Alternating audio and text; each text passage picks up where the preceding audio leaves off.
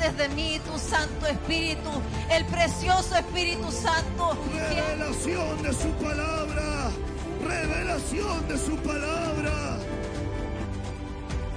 Porque este lugar es ciudad de refugio. Crea en mí, oh Dios, un corazón puro. Y el título más grande que me ha dado es ser hijo de Dios. Padre, en el nombre de Jesús, te damos gracias. Suplicamos, Señor, tu direccionamiento, suplicamos, Señor, tu guía, tu sabiduría divina venga, Señor, sobre nosotros, guíanos, instruyenos, pastoreanos y permítenos, Señor, abrazar el consejo de tu palabra en nuestra vida y en nuestros corazones. Necesitamos tanto de ti, necesitamos tanto del consejo divino sobre nosotros que no queremos quedar sin esa porción de edificación en nuestra vida. Suplicamos tu guía. Y suplicamos, Señor, que quites toda distracción de este tiempo, Señor. Echa fuera toda distracción y permítenos, Señor, abrazar tu consejo en nuestra vida. En el nombre poderoso de Jesús, amén y amén. Bueno, mis amados hermanos, hemos estado, ¿verdad?, trabajando ya eh, durante un año entero, estuvimos desarrollando lo que era la consagración, la reconciliación. Y luego, ¿verdad?, de terminar nuestro culto de acción de gracias, eh, nos adentramos a nuestra primera Santa Cena donde estuvimos recibiendo una palabra eh, con relación al, pan que, que, recibíamos, el pan que recibes. Y estuvimos, ¿verdad?, abordando distintos puntos del pan en nuestra vida. Y este día miércoles eh, recibimos la instrucción del pan de libertad, el pan que nos permitía caminar en libertad. Terminando, ¿verdad?, el ciclo de, enseñanza de, este fin de semana y el día miércoles con relación a, Santa Cena, quisiera poder ahora adentrarme a una temática que creo que va a ser de bendición, sobre todo por el tiempo en el cual estamos caminando y para dónde nos estamos dirigiendo como pueblo, como congregación, como, como conjunto de hermanos eh, que somos miembros del cuerpo de Cristo, no tan solamente hermanos amados, eh, los adultos, sino también los jóvenes, los niños, los renuevos, eh, eh, el, que es el, matrimonio joven, el matrimonio más adulto, el abuelito. La verdad que todos necesitamos oír y poder recibir el mensaje de la palabra del Señor en nuestra vida y en nuestros corazones. Entonces quisiera yo poder adentrarme en esta, en esta, en esta jornada compartiéndote esta palabra. Una palabra que le puse como título eh, la recuperación. Pero la recuperación de qué? Recuperando, recuperando el deleite. Ay, hermanos amados, y acá cuando yo meditaba en esta porción, ay, se vienen tantos pensamientos a nuestra vida, se vienen tantos pensamientos a nuestro corazón. Eh, hemos hablado acerca de que el deleite es un placer que se puede dar desde un ángulo positivo o desde un ángulo negativo. Hay mucha gente que tiene deleite en cosas más banales, cosas más superficiales, porque el deleite en sí es un placer que experimentamos al, ¿verdad?, hacer algo o, poder percibir algo, o el deleite de poder yo estar comprometido con algo o con alguien, eh, genera, ¿verdad?, cierto tipo de satisfacción, que la escritura en algunos párrafos lo, encontramos referido al deleite, a un deleite. Eh, dicho, hermanos amados, sea esto, voy a compartir también ahora esta, esta, esta combinar esta, esta pantalla para poder, ¿verdad?, eh, compartir con usted esta, esta enseñanza en el día de hoy. Eh, y quisiera poder, ¿verdad?, abordar con usted lo que tiene que ver con esta, esta plataforma de, de deleite. fíjese que la escritura habla de que Dios puso en, en, Edén puso un huerto. Digo Edén, Edén se llamaba este gran jardín que, el Señor, ¿verdad?, creó, que el Señor diseñó con un propósito. Y dice la escritura que el Señor puso en Edén un huerto. Eh, y cuando puso, ¿verdad?, ese huerto, creó un hombre y lo puso, ¿verdad?, en ese huerto. Eh, quiero poder presentarlo de esta manera. Tierra y el Señor en esta tierra eh, pone como una ciudad satelital, llamémoslo de esta manera, un Edén, y dentro de ese Edén pone un huerto, y dentro de ese huerto pone un hombre. Eh, ese es el ciclo, ¿verdad?, que nosotros podemos ver en la escritura. Ahora, es importante poder comprender y entender que cuando el Señor le llama a Edén, una de las palabras que ocupa para Edén es deleite. Es deleite. Permítame decirle de esta manera. Dios provee un ambiente deleitoso, un ambiente donde tendría que florecer o manifestarse el deleite.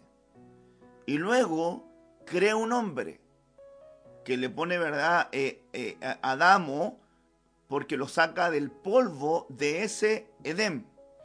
Edén tenía un polvo y el Señor toma de ese Edén y del polvo de, ese ambiente, lo toma y forma a, este hombre desde esa, desde, esa, desde esa materia prima de deleite y lo estructura y lo levanta y le llama a Adán y lo pone en ese lugar. Entonces la palabra Adán también tiene una connotación desde su raíz de algo deleitoso o también el que causa deleite. Permítame poder expresarlo de esta manera. Dios provee un lugar que es deleite y crea un hombre que es deleitoso para que esté en un ambiente de deleite. Entonces cuando nosotros vemos que el Señor entonces nos crea, según el libro de Efesios, porque dice la Biblia que somos hechura suya, hechura suya en Cristo Jesús para poder desarrollar buenas obras. Esa palabra hechura es la palabra eh, poema. Mire, somos un poema de Él. Somos un poema de Él. Cuando uno ve esa palabra, que somos un poema de Él, lo que realmente podemos ver, lo que realmente podemos comprender es que, es que el Señor no diseñó a nosotros para su deleite, para su placer. Yo recuerdo una, una alabanza eh, que, cantábamos, ¿verdad? Presencialmente, no la han grabado los, muchachos, ¿verdad? Eh, para, para, estas, estas instancias. Eh, y, seguramente ya están trabajando en material para estos cultos virtuales con otras alabanzas, con otros temas también para enriquecer lo que es la, la plataforma esta virtual que estamos desarrollando. Pero, pero cuando dice esta alabanza, es bello saber que cuando yo nací fue por tu placer y fue para tu placer. Entonces involucre, vea cómo Dios se involucra en el proyecto desde el vientre de, un, de una madre. Antes que te formaras en el vientre de tu madre, yo te conocí. Es decir, en mi, en mi visión deleitosa estabas tú. Y yo me deleité en ti como espíritu cuando te creé. Y cuando te, creé un cuerpo y te mandé al vientre de tu madre, ahí también te conocí. Y antes que te concibiera en el vientre de tu madre, yo te conocí. Luego dice el Salmo también que, que mi embrión vieron tus ojos, es decir, Dios observando y deleitándose en el crecimiento y en el desarrollo de, un embrión que se iba a transformar, eh, eh, eh, hermanos amados, en una en una, en una plataforma donde Dios quería morar y donde Dios quería estar. La Biblia dice que el Señor nos hizo poco menor que los ángeles, poco menor que los ángeles y nos coronó de gloria y nos coronó de honra. Entonces, muy importante ver ese párrafo bíblico. Ahora quisiera también poder mostrarte este otro versículo sobre el cual quiero ir trabajando eh, en este día para que tú lo puedas, ¿verdad?, también contemplar y puedas también meditar en él. Este versículo, hermanos amados, es un versículo importante para que tú lo puedas ver y para que tú lo puedas recibir también conmigo.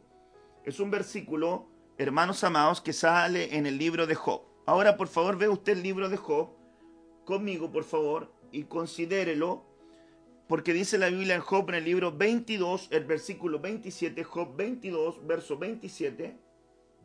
Job 22, verso 27, sale ese versículo. Orarás a Él. Orarás a Él y Él te oirá. Orarás a Él y Él te oirá. Mire qué, tremendo, qué tremendo ángulo, hermanos amados, a poder eh, revisar y poder desarrollar con la ayuda del Señor. Y Él te oirá, orarás a Él y Él te oirá. Orarás a Él y Él te oirá. Mire lo que sigue en el otro versículo. Job 22, verso 28. Determinarás asimismo una cosa y te será firme. Y sobre tus caminos resplandecerá, resplandecerá la luz. Ahora, quiero poder, ¿verdad?, compartir contigo este punto porque es importante poder, ¿verdad?, ir conversándolo. Entendamos, hermano, el contexto en los cuales se encuentra, el contexto en el cual se encuentra eh, Job, donde se expresa, ¿verdad?, este, este versículo eh, eh, en el capítulo 22. Pero dice, orarás a él, orarás a él. cuando digo orarás a él pareciera ser algo curioso, pero quiero traspasarlo desde esta manera. ¿Recuerda usted cuando estaba este hombre publicano y estaba este fariseo en el templo? Y dice que el fariseo oraba consigo mismo. Entonces hay gente que ora consigo mismo. No ora con él. No ora a él. Ora consigo mismo. Es decir, ora para su placer, ora para su deleite. Ora para poder recibir lo que esa persona quiere. Yo voy a orar para poder recibir ayuda en mi trabajo, para poder recibir bienestar en mi familia, para poder recibir mayor remuneración, para que Dios conceda con creces los deseos que tengo yo, los planes o los proyectos que tengo. Voy a orar en esa dirección, en ese propósito. Eh, y fíjese que este punto es tan importante porque cuando nosotros nos planteamos ante este escenario, o orando consigo mismo, nunca vamos a agradar a Dios orando con nosotros mismos, porque siempre vamos a estar enfocando esa oración en nuestras necesidades. Pero ojo, la oración nace en una plataforma de comunicación con Dios. No, no, la gente piensa que la oración nace como una herramienta para que Dios nos, nos conceda las cosas terrenales que necesitamos. Qué, lejana está, hermanos amados, la, la definición de oración. Si Dios creó un ambiente de deleite y pone a Adán como la figura de, de, lo deleitoso, y este hombre en el huerto, hermanos, comienza a tener comunicación con Dios de manera continua, no para pedirle que le diera trabajo. Adán no le estaba diciendo, Dios, dame trabajo. No. No le decía, Dios, dame salud. No. No le decía, Dios, dame alimento. No. No le decía, Dios dame vestido. No, no había ninguno de esos tópicos en la oración de, de Adán, porque la comunicación de Adán era una comunicación deleitosa, que buscaba eh, de alguna manera agradar a Dios, agradar a Dios. Y Dios tenía comunicación con Adán de manera continua, tenía comunicación con Adán de manera permanente no, no, no perdía tiempo en esa plataforma, no perdía tiempo en esa, en esa dimensión de necesidad. Entonces cuando nosotros hablamos de, de orar consigo mismo, es orar para poder demostrar las cosas que nosotros hemos logrado y por otra parte, orar a Dios para que Él me brinde lo que yo necesito. Vale decir, Señor, dame trabajo, ayúdame, cuida, cuida mi casa, cuida mi familia, trae salud, bienestar, eh, ayúdame esta semana, aquí, acá, etcétera. Todas las peticiones que están en un marco terrenal. Pastor, ¿no debo pedir con eso? Sí, convérselas al Señor, pero no debe ser el epicentro de tu oración. No puedes invertir 30 minutos, una hora pidiendo por cosas de una, de una plataforma terrenal tiene que, tiene que evolucionar a una plataforma de deleite, tiene que evolucionar a una plataforma de poder disfrutar, llegar al disfrute con el Señor. Orarás a Él, porque cuando ores a Él, Él te oirá. Mire qué garantía más linda. Uno de los puntos más importantes para poder conversar en esta, en esta día de recuperar el deleite es que nosotros no podremos, hermanos, recuperar el deleite si no nos adentramos, hermanos amados, al ambiente que Dios creó como deleitoso. Y en ese ambiente dice la Biblia que Dios, el Padre, el Altísimo, el Elión, conversaba con Adán como quien conversa con su amigo en cualquier momento.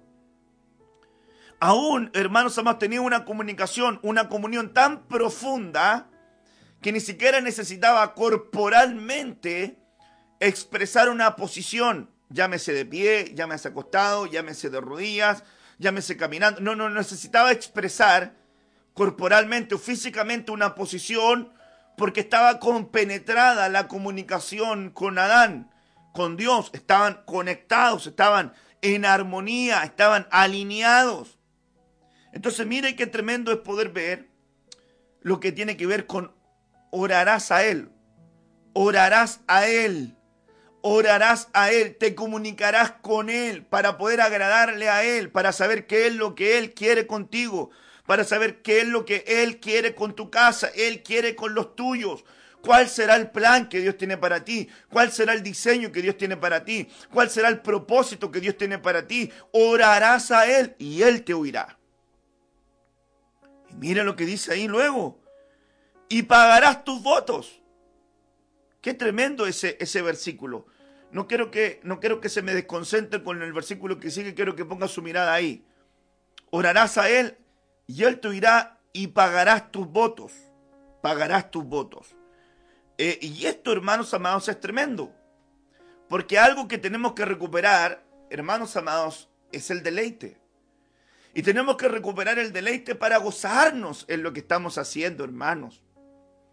A veces me pongo a pensar que hay tanta gente que mira el Evangelio como una carga. Mira el servir a Dios como una carga.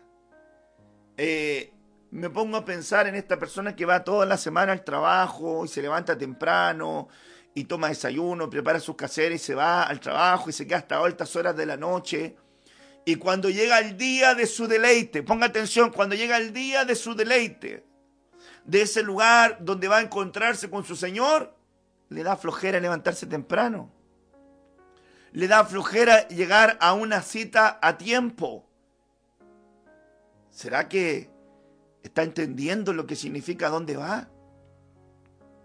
Este es nuestro culto del deleite. Este es nuestro culto de, tener placer, de, sentirme placentero y dichoso de poder estar oyendo la palabra de Dios en mi vida y en mi corazón. Experimentar el mensaje divino, hermanos amados, me tiene que llenar de deleite, los varones de Dios en la escritura oían la palabra y llegaban a temblar. Oí tu palabra y temblé. Oí tu, mensaje y, y, me conmoví dentro de mi interior. Mire qué tremendo es ese punto.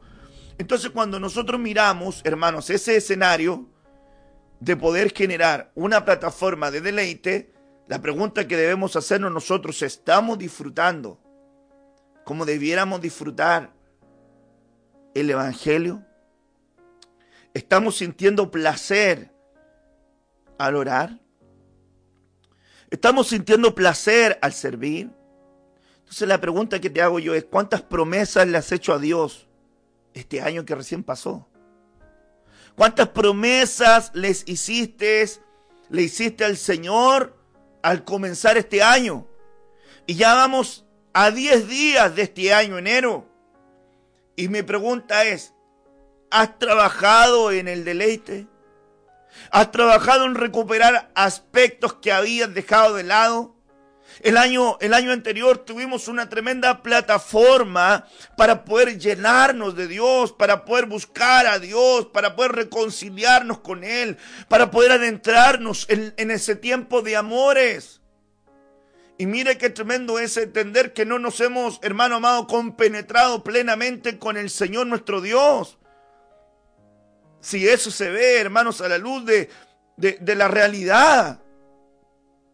Se ve a la luz de la realidad. Vea usted su propio matrimonio. Usted cubre a su esposo, ¿no es verdad, hermana amada? Usted cubre a su esposo, usted dice, no, mi esposo es tan bueno, mi esposo es tan, es, es, un buen hombre, y usted lo cubre, y está bien, es su marido. Pero usted conoce, hermanita, en la realidad si su marido busca de Dios o no busca de Dios hermanito, tú cubres a tu esposa. Y tú dices, mi esposa es una mujer de Dios, es eh, ama de Dios y busca a Dios, pero usted sabe, usted verdaderamente sabe si esa mujer busca de Dios o no lo busca. Estoy hablando de que si usted la ve orar, buscar a Dios, usted tiene a sus hijos. Usted cubre a sus hijos y de pronto sus hijos sirven en el templo. Y usted lo ve en video y lo ve en sonido y lo ve en corse, en la alabanza, en la cafetería, en intercesión, eh, los ve, hermanos amados, en, qué, en la portería, los ve, eh, eh, no sé, en, misericordia, en audiovisual, no sé, en los jóvenes, no sé, hermano, en cada, en cada punto usted los ve. Pero usted sabe verdaderamente si usted tiene un hijo que, que le brota el aceite, hermano, del corazón o no.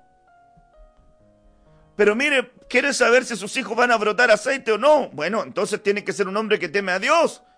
Si Dios dice en la Biblia que el hombre que teme a Dios, sus hijos serán plantas de olivo alrededor de su mesa y su esposa será viña alrededor de su casa. Entonces hay una, hay una, hay un requerimiento, pareciera ser, de poder ver cómo se manifiesta esta naturaleza en nuestra casa. Entonces aquí orarás a Él y Él te oirá y tú pagarás tus votos. ¿Cuántas deudas tienes con el Señor? Cosas que le has prometido a Él. Cosas que le has dicho, este es mi año, este año sí voy a, voy a servir a Dios, este año voy a crecer en mi servicio, este año voy a invertir más tiempo en la oración. Y lo que llama la atención es que mucha gente también, eh, con cero, cero oración, con cero comunión con Dios, se siente la autoridad de opinar de las cosas espirituales con una mentalidad humana. Siempre va a tener un ángulo negativo. Siempre va a pensar negativo. Siempre va a encontrar algo malo. Siempre va a encontrar algo, algo inadecuado. Porque eso se llama nube en el ojo. Tiene un ojo crítico. Pero no se examina a sí mismo. Entonces podría hacerse este examen. ¿Estoy mirando correctamente o estoy muy crudo? Primero voy a buscar de Dios. Primero voy a despojarme. Primero voy a empezar a humillarme delante del Señor. Voy a empezar a orar a Él. Te ha concedido trabajo. Te ha provisto salud. Te ha provisto cobertura. Te ha ayudado en los, en los proyectos que tú tienes. Ha concedido muchas añadiduras o ha manifestado el favor sobre tu vida. Y la pregunta que tenemos que hacernos hoy, ¿hemos sido recíprocos? Es inevitablemente, es inevitable para uno al leer la palabra sentirse un poquito confrontado con ciertas cosas. El día miércoles estuvimos compartiendo una linda palabra y tomé una porción del libro de Ezequiel, capítulo 16, cuando habla acerca de su pueblo, ¿verdad? El Señor, Israel, y le dice, porque tu origen es de Canaán, y tu padre fue Amorreo, y tu madre fue Etea. Y el día en que tú naciste, no hubo nadie que que cortara tu cordón, que te esperara. No hubo nadie que te recibiera, que te salara. No hubo nadie que te limpiara. Y dice la Biblia que el Señor te encontró envuelto en tus sangres como quien dice, el alma representa la figura de sangre, porque luego que Adán y Eva salen del huerto, eh, hermanos amados, el alma eh, se de alguna manera se deposita en la sangre. Eh, mire, eso dice la Biblia, porque la vida está en la sangre, dice la Biblia. Entonces cuando, cuando, cuando nosotros vemos eso, porque dice la Biblia que en el principio eran seres de luz, entonces la luz no estaba la sangre. En Edén no tenían sangre. No tenían sangre. La sangre, hermanos amados, fue la manifestación de la vida fuera del huerto, fuera de Edén. Por eso que dice la Biblia que sin derramamiento de sangre no hay perdón de pecados. Y por eso Jesús fue a la cruz a derramar su sangre para poder perdonar los pecados de toda la humanidad. Eso lo hemos visto también y lo hemos enseñado. Ahora cuando voy al párrafo del profeta Ezequiel, dice la Biblia, que dice la Biblia, y con el pan que yo te di, y con el trigo que yo te di, y con el aceite que yo te di, y con lo que yo te, fui, te fui proveyendo, tú te dedicaste a prostituirte con tus ídolos. Y le diste lo que yo te di, se lo diste a otros. Yo cuando vi ese versículo, hermano, medité y dije, Señor, qué tremenda tristeza pudo haber sentido Dios al poder expresar eso. Qué tremenda tristeza podía sentir Dios si pudiese expresar una emoción. Yo creo que sí, Señor tiene emociones desde otra plataforma, no tan humana como la nuestra, pero sí tiene emociones. Pero ¿se acuerda usted Isaías capítulo 5, si no me equivoco? Cuando dice la Biblia que el Señor puso una viña y le puso cerco y la despedregó y le puso torre y le puso, le puso ¿verdad? Eh, eh, la sembró de vides escogidas. Y, y Dios hace este comentario, ¿qué más podía hacer yo por esta viña? A mí me conmueve mucho ese, esa respuesta de Dios, o ese comentario más bien dicho, ¿qué más podía hacer? Y me conmueve mucho, porque Dios nos ha brindado tanto, nos ha dado tanto, nos ha provisto de tanto. Por favor, no, no, me, no, me, no, no me lleva a una mentalidad terrenal de lo que Él nos ha añadido. Sí ha añadido cosas materiales, tú las ves en tu vida para poder vivir, pero no me refiero a eso, me refiero, nos ha añadido tanto, tanta paciencia, tanta bondad, tanta misericordia tanto favor, tanta gracia. Nos has añadido tanto de su amor en las cosas más sencillas. A lo mejor en las cosas más intrascendentes. Para, para a lo mejor Él. Pero que sabe que nosotros las necesitamos, así como de repente una caricia. Mi hijo necesita tanto sentirme. Si él no me siente, no quiere decir, dice Dios, que yo no esté con él, que él no me vea, no quiere decir que yo no esté con él, pero él anhela tanto una caricia y veo que su corazón está dispuesto para mí y me ha buscado y se esfuerza, voy a acariciarle. Y de repente un detalle de un minuto, dos minutos, diez minutos, lo que sea, que tú experimentas, te llena tanto. ¿Se acuerda de esa alabanza? Por un minuto en su presencia, por un segundo nada más, por un destello de tu gloria, por un momento nada más, todo daría, no importaría lo que tenga que pasar, lo que tenga que enfrentar, tengo hambre de ti hambre que duele, hambre que, llena, hambre de, buscar de ti, parece que decía la letra. Lo que quiero expresar con esto es que esa provisión de gracia que Dios nos ha brindado nos, lleva a nosotros a hacer compromisos con Dios. El nazareo, aquel que hacía un voto de nazairato, no era porque Dios se lo pidiera. No, si la Biblia dice, y quien quiera hacer voto al Señor de Nazareo, yo cuando lo entendí, dije, wow, quien quiera. Y la pregunta que yo me hago siempre, y yo le digo, Ronald, ¿tú quieres? ¿Quieres hacer un voto de compromiso con Dios? Y yo te pregunto a ti, voluntariamente, ¿quieres hacer un voto de compromiso a Dios o las votos o las promesas que has hecho a Dios, los has hecho en un momento de emoción, de, contentamiento, donde le ha dicho, sí, Señor, te prometo aquí, allá, y de repente unos días más y ya te olvidaste de las promesas. Algo que tiene que hacer el hecho de orar a Él es que comiences a cumplir las cosas que le has prometido a Dios que comiences a decirle al Señor, Señor, yo quiero cumplir con aquello que no he cumplido. Quiero decirle al Señor, Señor, te prometí que iba a estudiar más tu palabra y ni la leo. Te prometí que iba a invertir más tiempo para orar contigo, ni oro, ni, ni un poquito, sino que ni oro, Señor.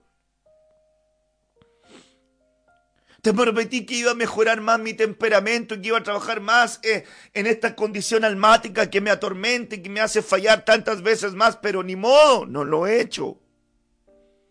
Pero livianamente quiero ir a apuntar o enjuiciar a otro cuando yo no me doy cuenta de mis infinitas imperfecciones. mis groseras imperfecciones. Porque algo que provoca la palabra es que cuando nos acercamos a Él, más nos damos cuenta que necesitamos tanto de Él. Yo necesito tanto, tanto del Señor. Necesito mucho de Dios. Necesita tanto de Dios porque mire, Dios no te exige nada. Dios espera que voluntariamente tú te acerques a Él. Y si cuando tú eres ya propiedad de Él, Él te dice, bueno, yo quiero que hagas esto, aquí, acá, allá, porque estás rendido a Él, porque es parte de tu vida y porque Él es dueño de todos tus tiempos y todo lo que tú representas. Pero, pero se ha pensado, se ha puesto a pensar usted lo cansador que es caminar con las demandas de, de tu entorno, con las demandas de, tantos aspectos que de repente te, te, generan una carga pesada en tu vida y, y tú dices, ¿cómo puedo cumplir con eso? Orando a Él. Dios da fuerzas al cansado. Dios da fuerzas al cansado y multiplica la fuerza de aquel que no tiene. ¿Has experimentado esa fuerza divina? Yo lo he experimentado. Tengo testimonios muy hermosos de buscar de Dios y decirle al Señor, renueva mis fuerzas. Y Dios me ha hecho tener fuerzas que, que yo no las tengo naturalmente. Pero Dios me las ha brindado, lo he visto, lo he experimentado. Entonces yo te pregunto en este día y te hago reflexionar. ¿Estás orando a Él? ¿Has cumplido las promesas que le has hecho? Porque para recuperar tu deleite tienes que volver a orar a Él. Y tienes que enfocarte en las cosas que le has prometido y que no has cumplido. Tú sabes esto, tú lo sabes, tú sabes esto, es cosa que tú te sientes y empiezas a meditar en esta palabra, que te, tienen que hacer una reflexión, decir, yo quiero, quiero vivir este año profético, quiero recuperar, quiero recuperar lo que he perdido, quiero recuperar mi vida espiritual, las cosas que, que, abandoné, las cosas que dejé. No te olvides que Dios te fue a buscar donde te extraviaste. Algunos se descarriaron y Dios te fue a buscar a ti. ¿Qué estás haciendo con esa nueva oportunidad? De nuevo te estás enfriando. De nuevo te estás desconectando. Y, y, ya te apartaste y Dios te fue a buscar y te dio una nueva oportunidad y te dio dignidad y te dio, y te dio un privilegio. ¿Y, y, y qué estás haciendo con eso? De nuevo te estás enfriando, de nuevo te estás desconectando. La pandemia no cambia a nadie, la prueba no cambia a nadie, la enfermedad no cambia a nadie. Si nosotros, hermanos amados, no cambiamos la actitud de nuestro corazón, entonces, hermanos amados, vamos a fracasar igual. Judas tenía el mejor pastor, el mejor amigo, el mejor líder, el mejor apóstol, el mejor profeta, el mejor evangelista, tenía lo mejor, pero Judas no cambió la posición de su corazón y fracasó igual. Queremos recuperar nuestro deleite. Job 22, verso 28. Determinación. Recuperando el deleite implica determinación. Determinarás a sí mismo una cosa. Yo quisiera que usted dijera, Señor, oh Dios, voy a determinar, mejorar, voy a determinar deleitarme en tu palabra, voy a determinar deleitarme en la búsqueda. Hay una alabanza tan linda de Ingrid Rosario que habla acerca de la intimidad. En la intimidad quiero conocer hoy tu rostro.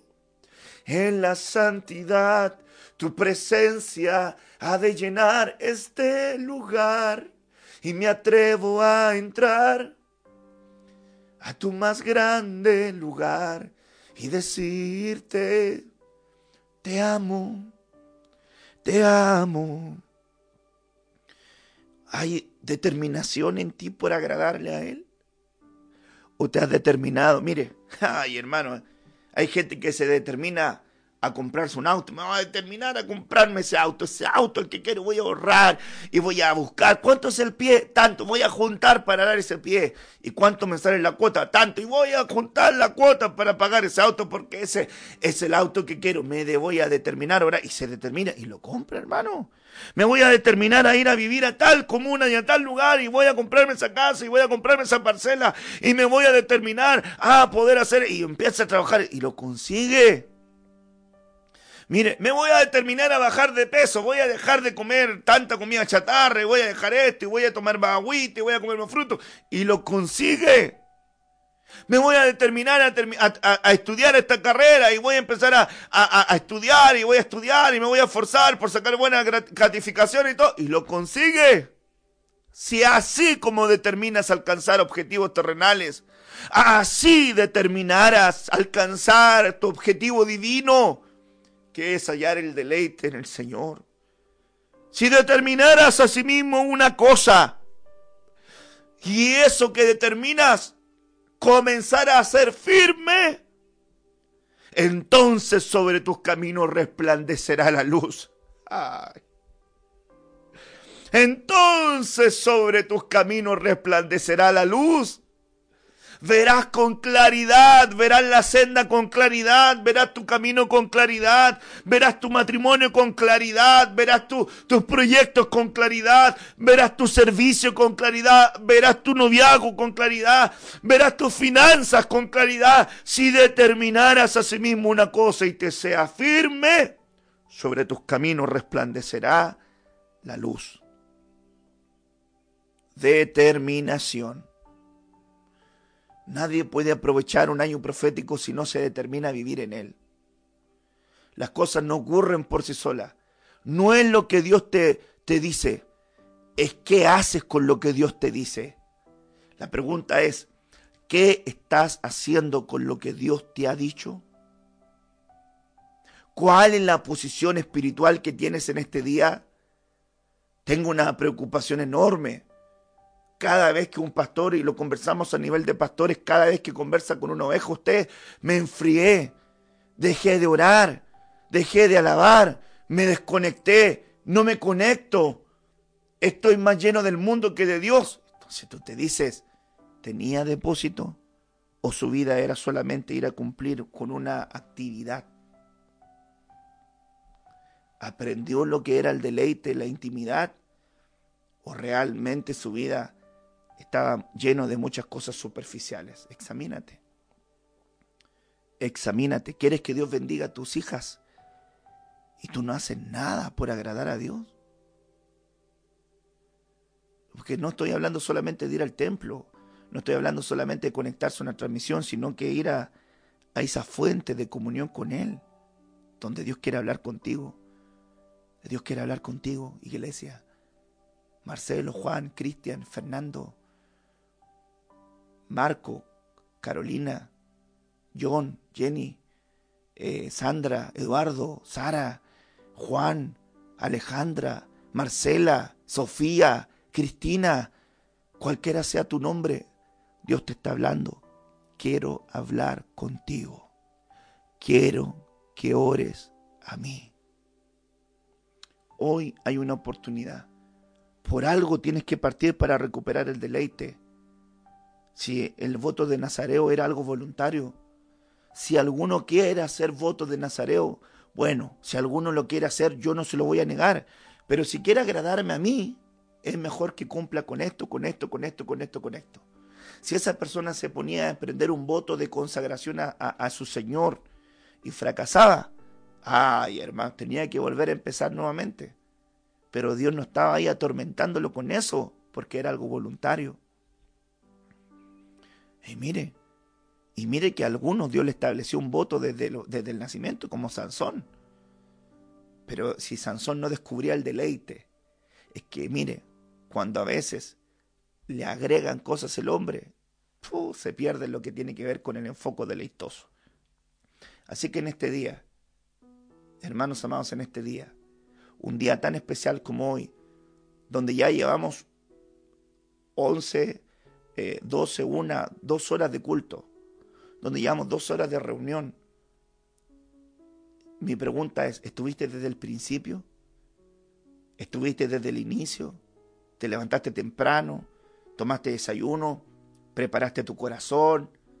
¿Le dijiste al Señor, Señor, háblame? Háblame, Señor. ¿Le dijiste eso? O, o, realmente, mire, de repente te levantaste todo así rápido, prendiste el televisor y ya estamos, aquí estamos. Pero ¿y tu corazón? ¿Y tu corazón? ¿Por qué no, por qué donde tú estás no levantas tu mano en este momento? Cierras tus ojos y le dices al Señor, Señor, aquí estoy. Señor, aquí estoy. Señor, aquí estoy. Y le dices con tus propias palabras, Señor, perdona mis pecados. Señor, perdona mis faltas. No te lo digas para ti mismo, no te lo digas en silencio, que tu esposa, que tu esposo, que tus hijos te escuchen. Levanta tu mano y dile al Señor un momento. Señor, aquí estoy. Perdona mis pecados. Perdóname por enfocar mi oración en mí y no en ti. Perdóname por tantas cosas que no he cumplido y que te he dicho que te voy a cumplir. Promesas que he hecho contigo no las he cumplido. Perdóname. Perdóname por ser negligente porque no me he determinado a agradarte, Señor. Perdóname. Si así como te determinas a buscar objetivos terrenales, te determinarás a buscar lo de Dios te preocupas de, conseguir la casa que quieres, el auto que quieres, la ropa que quieres, los viajes que quieres, eh, el, tiempo que tú quieres, la tecnología que tú quieres, eh, te dedicas, hermano, todo lo que, póngale usted lo que a usted le gusta, lo que usted quiere, y te empeñas en tenerlo, y te dedicas, mire, cuando usted va a comprar, las hermanas van a comprar y pasan una tienda y pasan otra tienda y pasan otra tienda y van aquí, van allá, o van a buscar el lugar donde está la picada, donde puede encontrar lo más barato y pasa de tienda en tienda y busca y busca y mire que la Biblia dice, compra la verdad y no la vendas.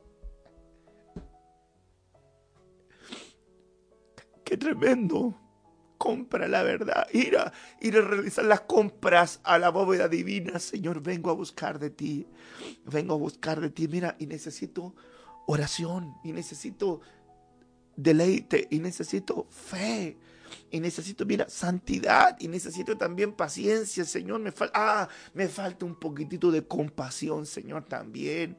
No, no tengo arrepentimiento, no, necesito arrepentimiento. Eres hijo de pastor. Eres un servidor, eres un anciano, eres un diácono, eres un servidor, tienes un cargo, tienes un liderazgo, te encomendaron un privilegio. ¿Qué estás haciendo? ¿Qué estás haciendo con lo que Dios puso en tus manos? ¿Qué es lo que estás haciendo con el ministerio que Dios puso en tus manos, hijito lindo? Oh, hijita linda, ¿qué estás haciendo con lo que Dios te encomendó? Dios mío, orarás a Él. Mire ese versículo, Marcos 6, verso 46. Y después de que los hubo despedido, se fue al monte a orar.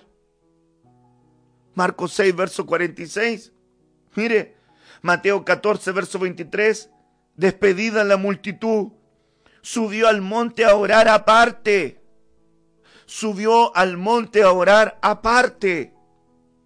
Lucas 6, verso 12, en aquellos días él fue al monte a orar y pasó la noche orando a Dios. Se lo enseñé. Hay un ciclo espiritual que se llama noche.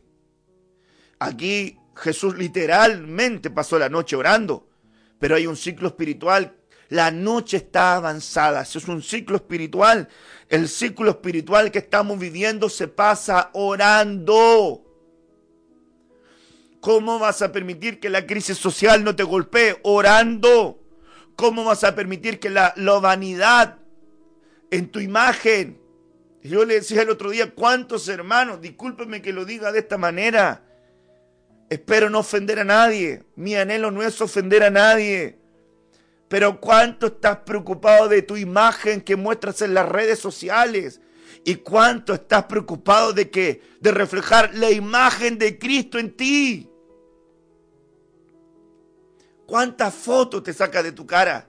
¿Cuántos videos haces de tu cuerpo? ¿Cuántos videos haces de tus pasatiempos? ¿Cuántos videos haces de, de, los atributos naturales que a lo mejor Dios te brindó y tú tienes? Tu imagen, tu imagen, potencia mucho tu imagen. Pero ¿cuánto estás potenciando la imagen de Cristo en ti? ¿Cuánto estás proyectando del carácter de Cristo en ti? de que la gente vea a Cristo en ti, de que tu padre vea a Cristo en ti, de que tu madre vea a Cristo en ti, hijo, de que, de que tú, padre, muestres a Cristo en ti a tus hijos y que tus hijos vean, mi papá tiene a Cristo en su corazón, mi mamá tiene a Cristo en su corazón. ¿Cuánto estás proyectando de eso? Mire qué tremendo es esto, Lucas 9, 28. Aconteció como ocho días después de estas palabras que tomó a Pedro, a Juan y a Jacobo y subió al monte a orar. ¿Qué es lo que ve en Jesús? ¿Cuál es el patrón que ve en Jesús? Jesús orando, orando, orando, orando, orando. Se apartaba al monte a orar, subió al monte a orar, aparte se apartaba a orar fue al monte a orar y pasó la noche orando, un ciclo espiritual, orando. Convocó a gente, Pedro, Juan y Jacobo, y subió al monte a orar. ¿Cuánta gente no valora una invitación del Señor a orar? Viernes, 22 horas, te invitamos a orar congregacionalmente, a buscar el rostro del Señor. Vamos a orar. ¿Cuántos de ustedes le invita al Señor a orar y no oran? Te invito a orar y no oras. Pedro, Juan y Jacobo, te invito a orar y no oras. Pero quieres que Dios te ayude. Pero quieres sentir su presencia. Pero quieres que Él te responda. Pero quieres que Él te conceda. Y ojo, la oración no es para poder obtener lo que tú quieres. La oración es a Él. Para que la naturaleza, el carácter, el propósito, la esencia, el proyecto que Él tiene para ti se viva en tu vida. La oración no es una plataforma para satisfacer nuestras necesidades terrenales. La oración es una forma de recibir del, de lo eterno para manifestarlo en la tierra. La oración es la cápsula divina que transforma nuestra jornada aquí en la tierra. ¿Quieres ver una persona que tiene comunión con Dios? Es una persona que manifiesta cambios reales orarás a Él. Pagarás tus votos, recupera el deleite. No vas a recuperar el deleite porque diga, ah, hoy es tiempo de deleite. Ya, vamos a ir a saltar, vamos a ir a danzar, me voy a deleitar. Sí, eso es parte de ir a expresar en el templo. Es parte de lo que vas a hacer en tu casa, pero, pero mire, el deleite nace por lo básico. O sea, si no te deleitas en orar, si no te deleitas en buscar de Dios, ¿cómo pretendas deleitarte en las cosas de Él? Yo le digo a los hermanos, de repente le decía a mi esposo una broma, y va, pues se lo dijo usted. Si el hermano, hermano, dos horas y media, tres horas viendo una película, no se aburre y no logra orar 20 minutos.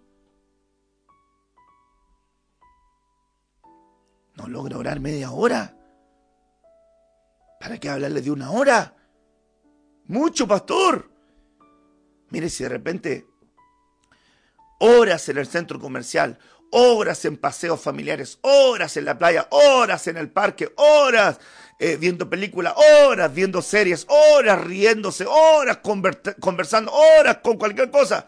Y de repente, muy larga la palabra, pastor. Muy larga la oración, pastor. No hay deleite. Recupera tu deleite. Paga tus votos. Salmo 22, verso 5. De ti será mi alabanza en la gran congregación. Mis promesas pagaré delante de los que te temen. Mis promesas pagaré delante de los que te temen. Mis votos pagaré delante de los que le temen. De ti será mi alabanza en la gran congregación. De ti, Señor, será mi alabanza en la gran congregación. De ti será solamente de ti. Pagarás tus votos a Él. Señor, quiero deleitarme en ti. Señor, quiero pagar mis votos, Señor, a ti. Señor, quiero buscar más de ti. En la congregación pagaré mis votos. Salmo 61, verso 8. Así cantaré tu nombre para siempre, pagando mis votos cada día. ¿Cómo cantaré? Pagando mis votos. Es decir, quien cumple sus promesas que le ha hecho a Dios, el cumplimiento de una promesa se transforma en una alabanza a Dios. Este año sí que es mi año. Y así fue el año pasado. Ya fue el 2018 y el 2017 y el 2017. Este es mi año. Sufriste una tremenda ruptura, un tremendo fracaso, una, una tremenda pérdida. Eh, pasaste por algo terrible, pasaste el Niágara en bicicleta, producto de, tu, de una prueba, producto de un pecado, producto de lo que haya sido y Dios tuvo de ti misericordia. ¿Y qué estás haciendo con esa bondad? Te ha provisto gente que te ha ayudado a salir adelante. ¿Y qué estás haciendo con esa bondad? Yo le digo a la gente, yo le digo a la gente, hay personas que necesitan ayuda y hay personas que están tan mal y que han cometido tantos errores y no, y no, y no se les mira que quieren mejorar. No se les mira. No se les mira. Toman como cosa poca lo que han hecho toman como cosa liviana lo que han hecho. A ti te digo, joven, a ti te digo, señorita, a ti te digo, hermano, a ti te digo, hermana, no tomes como cosa poca, liviana lo que has hecho. Examina muy bien lo que has hecho. Examina muy bien lo que hiciste. Examina muy bien lo que estás pensando hacer. Y, y, ponlo delante del Señor y date cuenta, Señor, ¿estoy entregándote una alabanza, cumpliendo mis votos? ¿Sí o no? Dice la Biblia, de ti será mi alabanza. ¿Y cómo es del Señor la alabanza? Cumpliendo lo que le estás prometiendo. Es decir, cumple lo que le has prometido al Señor. Hay una alabanza que quieres entregarla a Él. Sí, pastor, quiero alabar a Dios, quiero alabar a Dios. Y la alabanza no es solamente instrumental. La alabanza no es solamente tocar un instrumento y abrir la boca. La alabanza, hermano, se expresa en los cumplimientos de las cosas. Mire, la Biblia dice, el cumplimiento de tus promesas es una alabanza. La Biblia dice que la fe que pasa la prueba es una alabanza. ¿Se da cuenta? Que hay cosas que son alabanza. Mire, Abraham le daba alabanza a Dios fortaleciéndose en él. Eso es una alabanza. Quiero alabar a Dios, ¿cómo? Me voy a fortalecer en él. Entonces una alabanza brota. ¿Se da cuenta? Entonces mire que brota la alabanza de cualquier camino que lo emprendas en él, para él y por él. La alabanza brota de cualquier camino que emprendas por Él, para Él y en Él. Entonces mire qué importante es poder recuperar el deleite. Quiero recuperar el deleite. Me quiero deleitar, pastor. Este año me quiero deleitar en el Señor, pastor. Yo estoy en la puerta y llamo. porque está afuera? Mamá, ábreme la puerta. No, ya no puedo. Ya me lavé, ya me quité mis vestidos, ya lavé mis pies, ya no, no puedo. Y cuando quiere, el Señor ya se fue. Y ahí sale, ¿habéis visto al que ama mi alma? Pero ¿y por qué no la abriste cuando Él te estaba golpeando? Cuando estaba golpeando tu puerta, ¿por qué no le abriste la puerta? ¿Qué es lo que estás haciendo, hermano, en tu casa? ¿Qué es lo que estás haciendo, hermano, con tu familia? Qué es lo que estás haciendo con tus hijos. Recién le refería algo de los niños y me, me, me, impresiona padres que tienen hijos pequeños. De repente el día sábado, cuando tienen clases, que son dos sábados al mes, hermano, como, como, eh, como puerco spin, durmiendo, hermano, hasta las tantas, y los niños, no, ¿qué van a hacer? Los niños no van a levantarse solo, van a aprender el computador, van a calentarse, van a hacerse pan tostado, van a poner la tetera con cuatro añitos, cinco añitos, seis añitos, van a hacerse el desayuno, le van a conectar mientras usted está durmiendo. No, hermano. Usted como papito tiene que ir a, a, proveer el ambiente. Su hijo, mire, hijo, mira, tienes escuela mañana, acuéstate temprano. Yo te voy a levantar para que tengas esa escuela de niños, para que recibas la palabra a tu edad, para que compartas con los niñitos. Le mando a los padres de adolescentes y le digo, hoy tus hijos tienen reunión. ¿Y qué hacen los papás? Ay, es que ya, pastor, ahí, ahí voy a decirle, hijo, parece que tenés culto. No, no me conecto. Ah, ya, bueno. Oye, que está bueno el partido de fútbol. Oye, oye, hagamos un asadito. Oye, nos vamos al parque. ¿Y, y, y la formación de tu hijo? ¿Y la palabra que tiene que oír tu hijo? ¿Y la enseñanza que tiene que oír tu hijo? Mira, algo tan sencillo como esto. Le dices a tu hijo que se conecte a una reunión de, de, de, de renuevos, a una reunión de jóvenes, y ellos no te ven a ti conectarte a tu, a tu culto. Entonces, ¿con qué cara? Si tu hijo ve que no te conectas nunca, ¿qué le va a exigir a él? ¿Qué le vas a exigir? Nada.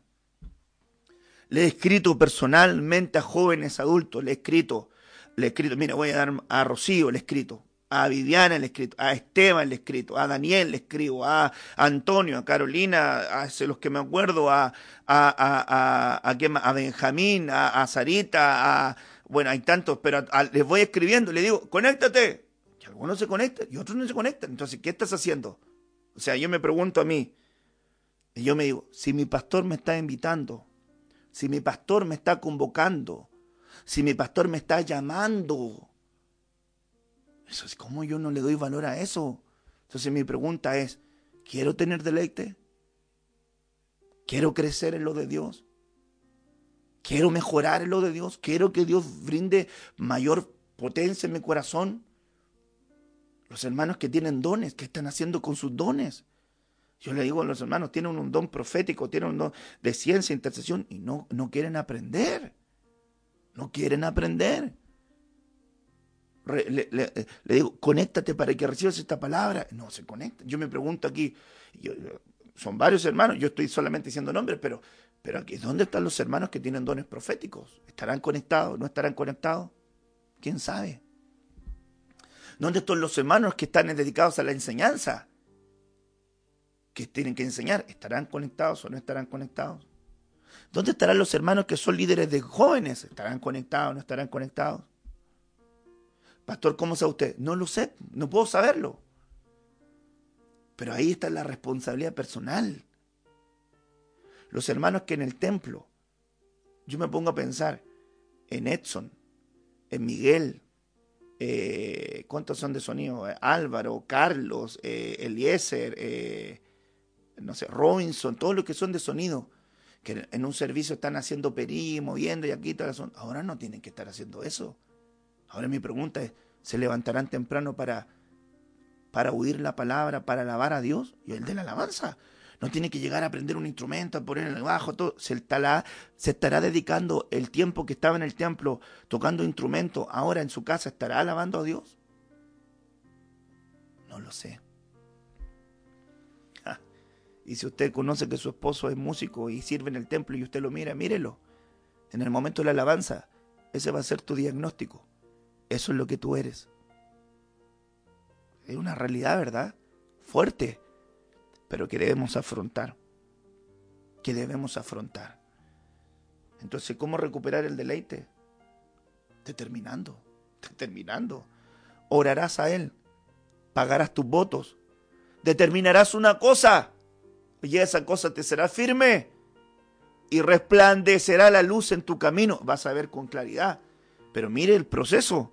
No a pensar que recuperar el deleite, no a pensar que recuperar lo de Dios, hermanos amados, implica solamente una área. No, no, no, el deleite tiene que brotar de adentro hacia afuera. Quieres recuperar el deleite, tendrás que adentrarte adentro. Entonces yo te hago reflexiones. ¿Te acuerdas cuando conociste al Señor? O te hago esta pregunta. ¿Tuviste un encuentro con Cristo verdaderamente? Te hago una pregunta. ¿Te enfriaste? La pregunta es, ¿por qué? No le eche la culpa a la pandemia, ¿eh? no le eche la culpa a la enfermedad, no le eche la culpa que quedó sin trabajo, no le eche la culpa a eso. Examínese usted.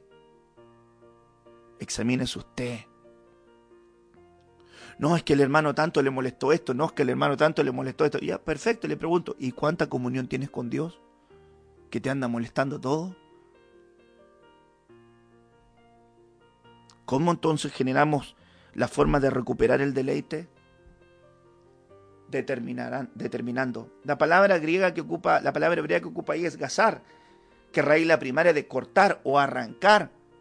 Es como quien dice, te determinarás, irás a la acción y comenzarás a trabajar. Determinarás una cosa, arrancarás lo que tienes que arrancar, cortarás lo que tienes que cortar, destruir, vas a destruir lo que tienes que destruir, vas a separar lo que tienes que separar, ya voy a separar esto de aquello, ya no, esto no voy a, no voy a andar en dos aguas, no voy a andar con un pie adentro y con un pie afuera. No, no voy, no puedo andar así. Necesito tomar acciones concretas. Voy a, voy a, voy a excluir Voy a, voy a dejar fuera aquellas cosas que no me edifican. Voy a decidir. Voy a tomar una decisión. Ah, le dijiste a tu esposo que, ya mi amor, este año, mira, me voy a, voy a empezar a, a ponerle color. Y ya lleva 10 días y nada. No ha determinado nada, hermano. Me voy a apartar. Me voy a empezar a separar para él. Me voy a, apartar de lo que, no me hace bien. Ay, voy a arrebatar. Voy a arrebatar mi bendición. Voy a arrebatar mi bendición. Mire qué, tremendo es esto. Voy, a, voy a, tomar esa posición espiritual que debo tomar. Voy a, voy a cortar. Voy a destruir. Voy a determinar. Porque, hermanos amados, para poder obtener deleite, tienes que edificar sobre una plataforma correcta. Hay, bien en lo profundo de tu corazón hay semillas de fe. Bien en lo profundo de tu corazón hay semillas de comunión. Hay semillas de amor. Hay semillas de paciencia, de bondad. Bien ahí en tu corazón. Ahí están en tu corazoncito. Dios te las entregó. Dios te las sembró. Creciste como alguien que toca, que tiene talento. Que encuentra en tu interior la verdadera alabanza. Encuentra en tu interior el mayor recurso. El recurso más grande no está afuera, el recurso más grande está dentro de ti. Dejaste que tu entorno te definiera, dejaste que las pruebas te definieran, dejaste que, que los fracasos te definieran, dejaste que todo, dejaste que un hombre te definiera. Eres una mujer amargada, frustrada. Eres una mujer que perdió la confianza, la seguridad. Eres una mujer que está, que está llena de depresión, de crisis, de angustia. ¿Por qué? Porque dejaste que un hombre definiera tu alma. Al revés, eres un hombre frustrado. Eres un hombre con rencores, con odio, con enojo, con rabia. Frustrado porque no has podido desarrollarte, cumplir las cosas, enojado con el sistema, con el ambiente, con tus hijos, con tu esposa. Dejaste que los demás definieran tu alma. ¿Quieres recuperar el deleite? Quiero recuperar esa plataforma entonces de este, de este terreno inhóspito, de este terreno seco, de este terreno árido. Abre la puerta del deleite y adéntrate dentro de él, orando a él, cumpliendo lo que le has prometido, determinando hacer algo. Antes de plantar, esa es la instrucción profética. Jeremías yo antes que te formases en el vientre de tu madre, yo te conocí y te santifiqué y te aparté como profeta a las naciones y por medio de ti quebrantaré el reino y por medio de ti quebrantaré al pastor y su rebaño. Por medio de ti, Jeremías, voy a desarraigar, destruir, arruinar para poder plantar, edificar. Hay cosas que tú no puedes cortar porque si las cortas van a volver a crecer. Hay cosas que tienes que desarraigar. Desarraiga la mentira. No vuelvas a mentir, desarraigala. Mete tu mano dentro de tu corazón y, arráncalo dentro de él. Desarranca el adulterio dentro de ti, pone la mano y rásácalo. Saca el orgullo, la soberbia, la altanería, la vanidad, el doble ánimo, Saca las vanidades, la superficialmente tu mano y sácalo, desarraigalo. Encuentra la esencia de lo que Dios quiere que tú seas en Él para que puedas encontrar el deleite Tendrás que disfrutar y meterte en las dimensiones de cercanía con Él. Antes de plantar, debo desarraigar Toda planta que mi padre no plantó tiene que ser desarraigada. Dejaste que creciera mucho la desidia. Dejaste que creciera mucho la mentira, el engaño, la, la, flojera, el ocio. Dejaste que creciera mucho el ocio. Le dices a las personas que no tienes tiempo, que no te alcanza el tiempo para nada, y tú sabes que tienes muchos tiempos de ocio. ¿De qué estamos hablando? ¿A quién, a quién pretendes engañar? corazón. Tienes que desarraigar este, hermano, este, este determinar es distinto a decidir solamente. Este determinar está dispuesto a hacer algo, está dispuesto a tener una acción. Año, año de la reconciliación. Amén. Te fuiste a reconciliar con los que tenían que reconciliarte. Te reconciliaste con tu marido, te reconciliaste con tu esposa, te reconciliaste con tus hijos. Fuiste a arreglar las cosas con aquel que estaba enojado, molesto. O le echaste la culpa al pastor, o a la pastora, o al hermano, o a tu esposo, a tu esposa, a tus hijos, a la iglesia, a la pandemia. ¿A, quién le echaste la culpa? Ya no te van a quedar, no te van a quedar personas para echarle la culpa, situaciones para echarle la culpa. Tardo o temprano va a tener que enfrentar tu realidad. No, es que yo estoy así porque fulano es tal, porque fulanita es tal, porque este, que me ocurrió esto, que esto pasó. Es que, ¿y cuando te haces responsable de tus acciones? Echa la culpa a tu mamá, le echa la culpa a tu papá.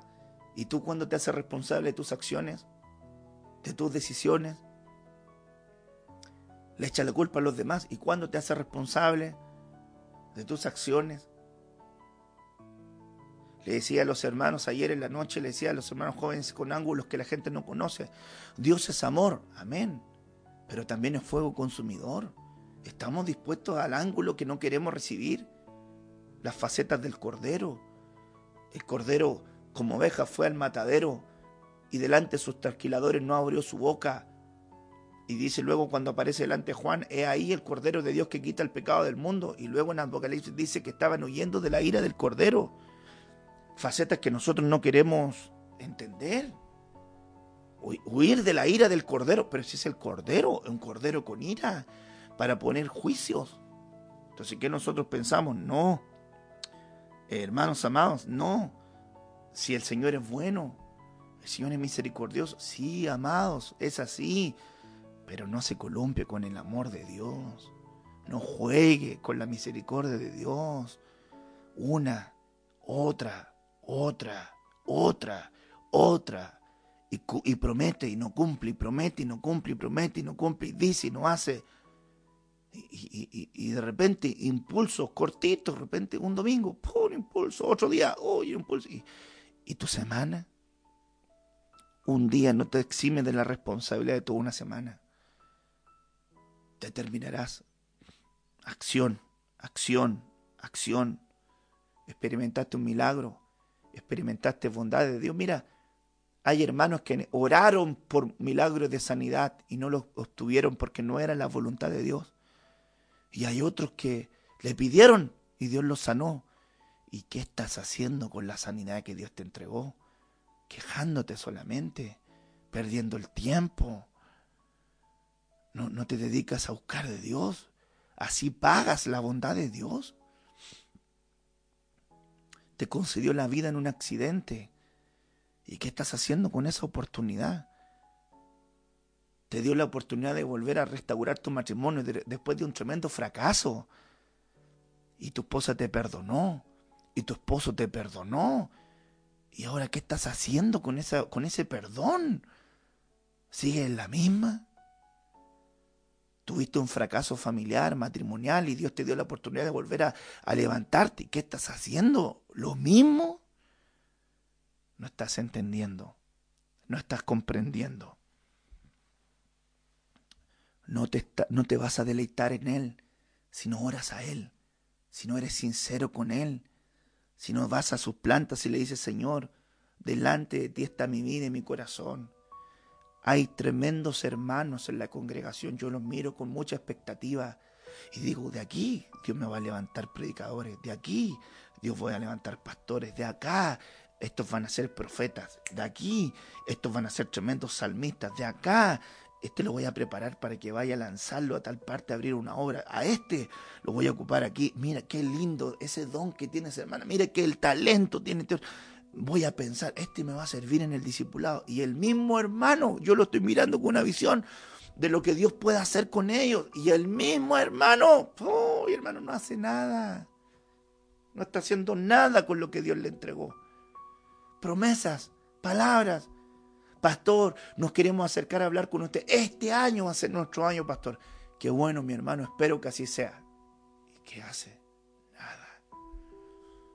Hermanos que dicen tener un llamado y tarde, mal y nunca uno los ve conectados, recibiendo, tienen dones, tienen talentos, pero mire, parece que saben mucho, no necesitan nunca conectarse, nunca recibir. Parece que ya saben todo.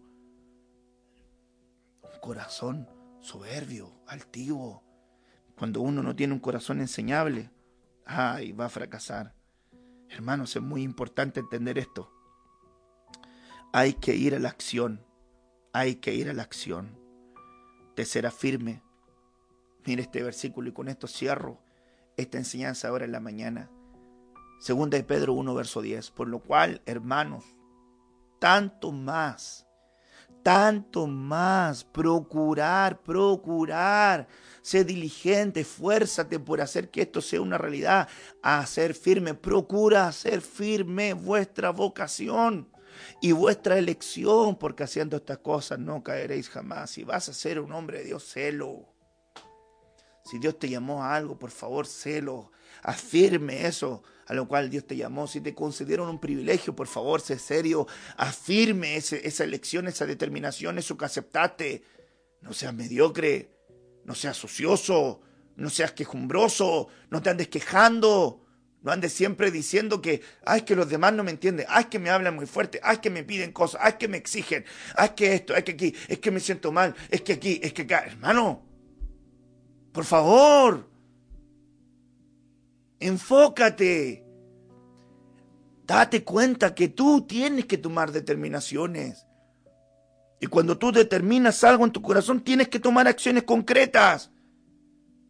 Y en esas acciones concretas Dios te formará, Dios te corregirá, Dios te pondrá gente en tu camino, Dios te premiará, Dios te consolará, Dios te dará caricias, Dios te va a corregir, porque estás determinado a, hacer su voluntad. Y cuando entiendas ese propósito, encontrarás el deleite. Escúcheme lo que le voy a decir. El compromiso de Adán nunca se basó en su cansancio, ni en su queja, ni en su enojo. Adán tenía mucho trabajo. Cuidar el huerto, sembrarlo, cuidar los animales, cuidar la creación, cuidar el jardín, cuidar el huerto, cuidar Edén, poner pórticos, poner seguridad en las puertas, adoctrinar a su esposa, enseñar. Había muchas cosas que él tenía que hacer. ¿Usted ve que se quejara? No se quejaba. ¿Por qué? Porque era deleitoso. Porque lo que él hacía era su deleite. ¿Y por qué era el deleite? Porque tenía comunión con Dios. Quien tiene comunión con Dios se deleita en lo que está haciendo para Dios, en lo que hace para Dios, en buscar a Dios porque tiene comunión con Él. En este día, querido hermano, querido ovejita, es el tiempo de deleitarnos con el Señor. Es, es el tiempo de recuperar el deleite. Entonces ya terminamos nuestro culto acción de gracias. Ya sabemos que tenemos que recuperar y deleitarnos. Ya partimos con nuestra santa cena del pan que estamos recibiendo. Ahora recupera el deleite. Abre las puertas, abre las puertas, abre las ventanas y recupera. ¿Qué cosa? Esto. Estás en un terreno árido, estás en un terreno seco, estás en un terreno, en un ambiente, hermanos amados, que se llama tristeza, soledad, pandemia, crisis, trabajo, economía, superficialidad, lo que sea. Abre las puertas. Dios te abrió una puerta. Esa puerta se llama deleite. Esa puerta se llama recuperación. Te la abrió. Entra. Entra. Entra. Entra. Entra por esa puerta. Vuelva a la oración. Vuelva a la alabanza. Vuelva a la adoración. Vuelva a la búsqueda. Vuelva a levantarte. Cumple tus promesas. Cumple tus votos. Cumple lo que has prometido. Desarraiga. Desarraiga lo que tienes que desarraigar. Planta la semilla de deleite, planta la semilla de fe, planta la semilla de convicción, planta la semilla de esperanza, planta la semilla de compromiso, plántate esa semilla y levántate. Levántate en el nombre de Jesús. Deja de justificar tu desidia, tu flojera, tu sociedad. Ay, que tengo pena. Ay, que tengo que, tengo que volver a, poder creer y volver a volver a confiar a mí me pasó esto y me equivoqué y cometí un error y, y ahora ¿qué hago? ¿Qué vas a hacer? Levántate, levántate. Porque tienes la palabra, tienes al Señor, tienes su mensaje, tienes la instrucción, tienes la consejería, tienes la, la, la dicha, al Espíritu Santo, a la palabra, los dones, los talentos, el llamado, el carácter, la santidad. Tienes todo lo que Dios te ha prometido está sobre tu vida. ¿Qué estás haciendo? Deleítate. Busca de Dios. Déjate de justificarte. Déjate de andar echando la culpa a los demás. Examina tu corazón, hermanita. Examina tu corazón, hermanito. Y dedícate primero a ver lo que está dentro de tu interior. Y cuando estés lleno de Dios, y cuando recuperes lo que no estás recuperando, lo que no tienes, Hermano, no te estoy hablando, recupera cosas por hacer, recupera tu esencia en Él, para que te metas en Él y para que puedas empezar a hacer las cosas con voluntad, agradecimiento y deleite, deleite. Padre, en el nombre de Jesús, yo oro por tu pueblo, oro por tu iglesia, oro por esta congregación hermosa y linda. Bendigo a todo hijo que se muestra hijo que se muestra hijo, oro por ellos, por los que dicen ser y se muestran hijos, para que esta palabra crezca en su corazón. Oro por el rebaño, por las ovejitas de este rebaño y por las ovejas que puedan estar escuchando esta palabra, alimentándose de esta casa. Te ruego en el nombre de Jesús que esta palabra sea, Señor, una palabra de apertura. Se abrió la puerta, nos abriste la puerta, ahora permítenos caminar Permítenos recuperar, recuperar el terreno perdido para poder volver a deleitarnos en ti, Señor. Lo suplicamos, lo rogamos en el nombre poderoso de Jesús. Amén y amén.